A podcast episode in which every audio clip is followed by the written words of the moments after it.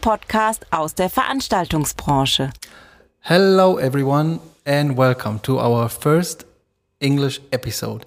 Today, our guest is a very special person that I know for many years, a former colleague and um, companion on the way through our branch in total. Hello, Torsten. Hello, Timo. How nice are you? To meet you. I'm doing well, thanks. Um, can you tell us a little bit about yourself, where you work, who you are? I can, of course. Uh, yeah, uh, my name is Torsten Heinze. Um, I'm uh, working for Czarnowski, so a companion of uh, MC Squared, of course, and I'm uh, managing director of the company since eight years. Uh, besides that, I'm an executive chair of IFES, which is a global association of our industry. Cool. Um, so, how how did you get there? I'm, you don't become a managing director out of uh, just out of nothing. No, nothing comes out of blue. Everything comes with talent and hard work, of course. Um, well, that's a long story. I don't know how much time I have, but I, I, I, you tell me that we have about 20 minutes, so I could fill that story, you know, already with uh, with the 20 minutes. But to make it short, I started um, uh, as an air traffic controller at the German Air Force, and I was based uh, close to uh, Munich. And I was always a big fan of uh, of air uh, traffic and you know flying aircraft. But unfortunately, I have a bad eye, uh, which is my left eye, and uh, was not accepted as a pilot to Lufthansa. And so, uh, uh you know, uh, I came to the uh, German Air Force, and I really loved it. Um, but applied for only for four years, and then I said, okay, you know, that's not my future. And I went to the um, advertising industry, where I studied in Cologne um, and after I finished, I opened uh, my own business.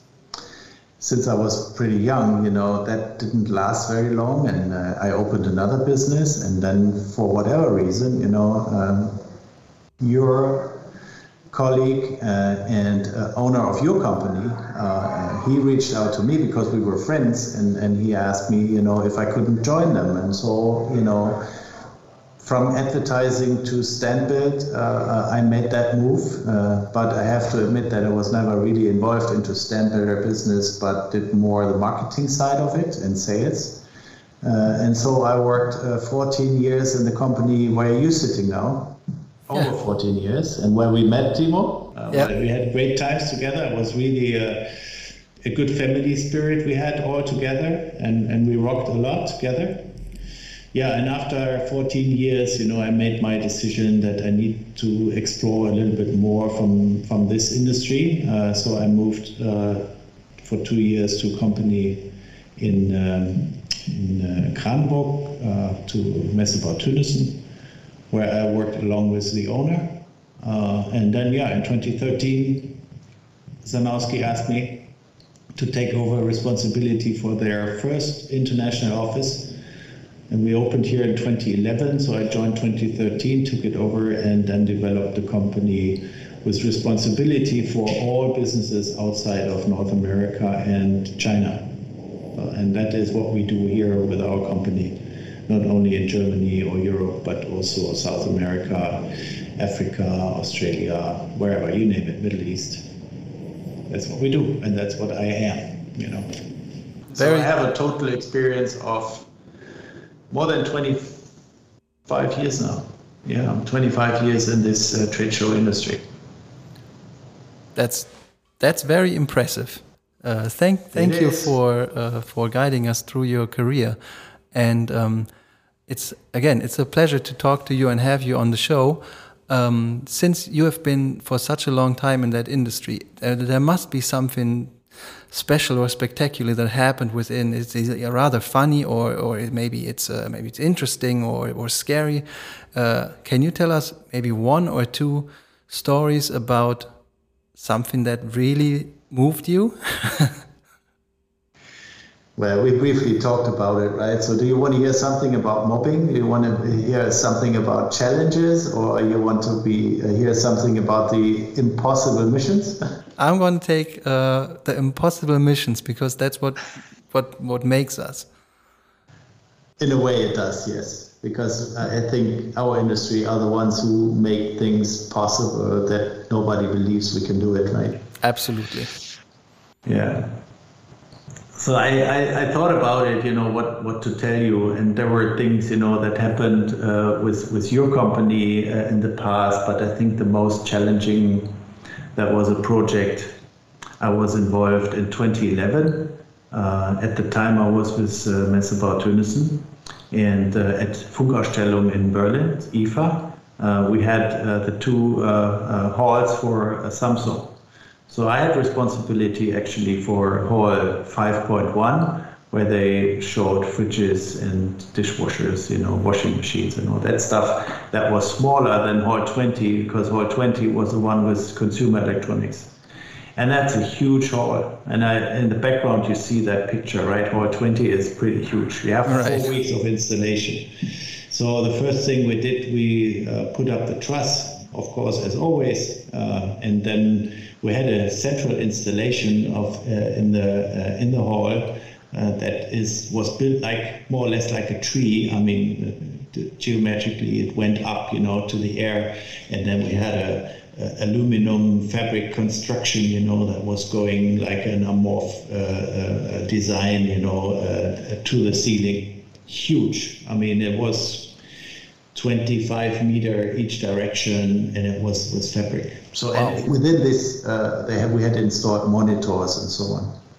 So the, it was after two and a half weeks where we first turned on the lights, and the problem was that the the, the graphics that we received from the agency, usually we did uh, uh, uh pre-prints, right, to test the quality and so on. But in this particular case, we didn't because the agency said no need because it's just a color. Anyway, uh, when they turned on the lights, uh, all the colors appeared more magenta than blue. Oh. And it was not the it wasn't the company uh, blue uh, that was expected. So that was a big thing because the client asked us to replace that fabric. But you were not able to because I mean on the floor, you know, we had already installed all the the products and uh, walls and whatever, you know, and, and imagine you have a 12 meter height, you have that huge construction, you could not take it down, print it new and bring it up. It was impossible. No way. So that was really, I mean, that was a challenge and it brought us, you know, uh, also a lot of headaches.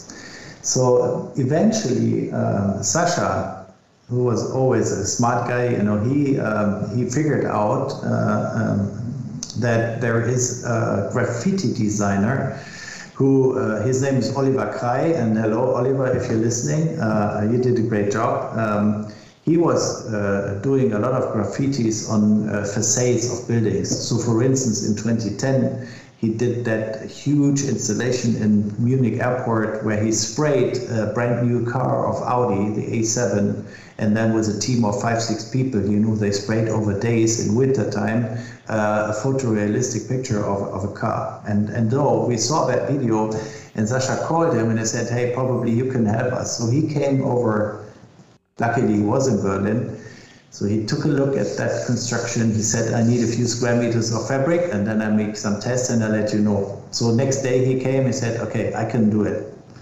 So the thing is, when you spray overhead on the top of the ceiling, you know, uh, uh, uh, under the ceiling, that you have to cover the entire booth with plastics. And he couldn't do it in one day, so we had it for three nights. He oh, was wow. coming. We had to cover the entire hall.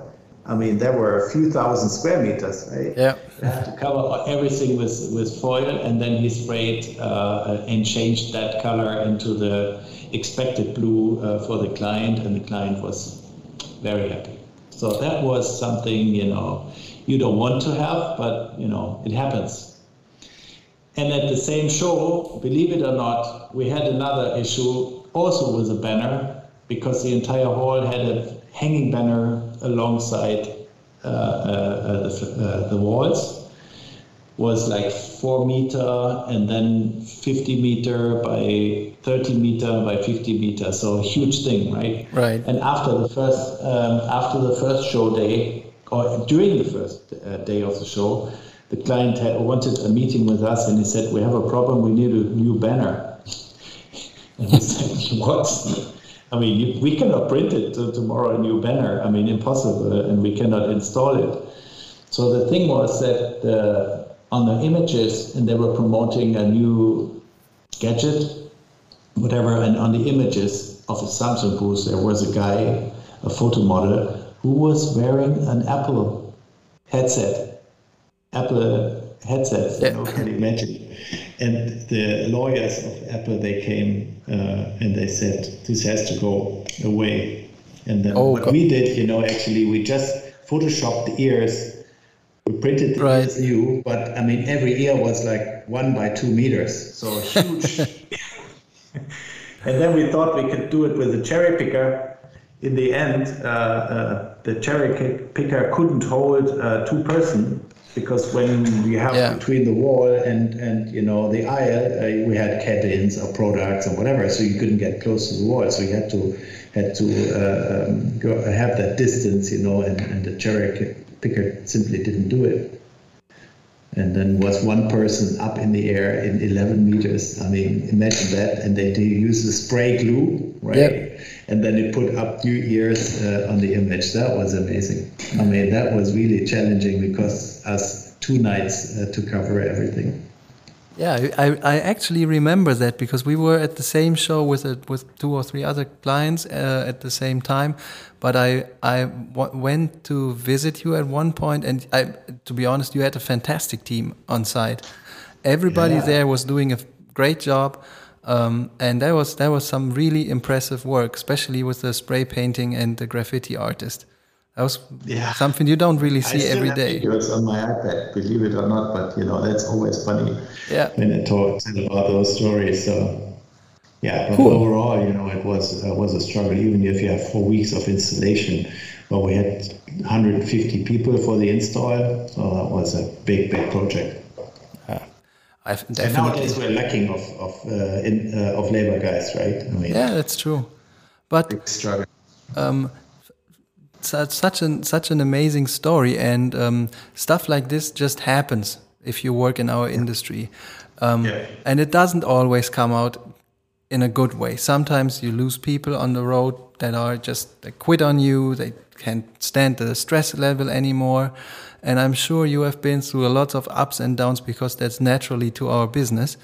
Um, what keeps you motivated to, to do the job even after coming out of such a stupid and hard period of the pandemic right now. So why why are you still there, and what keeps you going every day? Well, that's a good question. What keeps me going every day? That's my passion uh, for our industry, and you know, not only uh, for my team but for the entire industry. I'm fighting uh, for many many years now. You know, to find the um, level of acceptance, you know, because uh, unfortunately we are not seen as, as um, in many cases we are not seen as, as the experts that we are, because uh, clients often mix up our um, our work with the work they see that is executed on the show floor. Right. But it's much more than that, much more than that. Um, and uh, I'm fighting, you know, for our reputation every day that we are really experts and specialists, you know, in so many uh, fields uh, that come together. You can have uh, experts in every single field, but to bring them all together at one point to deliver in time, that's something that drives me every day to motivate the team, you know, and uh, also convince clients that we are more than just some labor guys. Yeah, that's and, and that that's what I do from my heart. To be honest, I mean, I fight for that uh, since I'm involved in this kind of association and so on, and also because I always love what we do. That's actually the claim also for my company, of our company.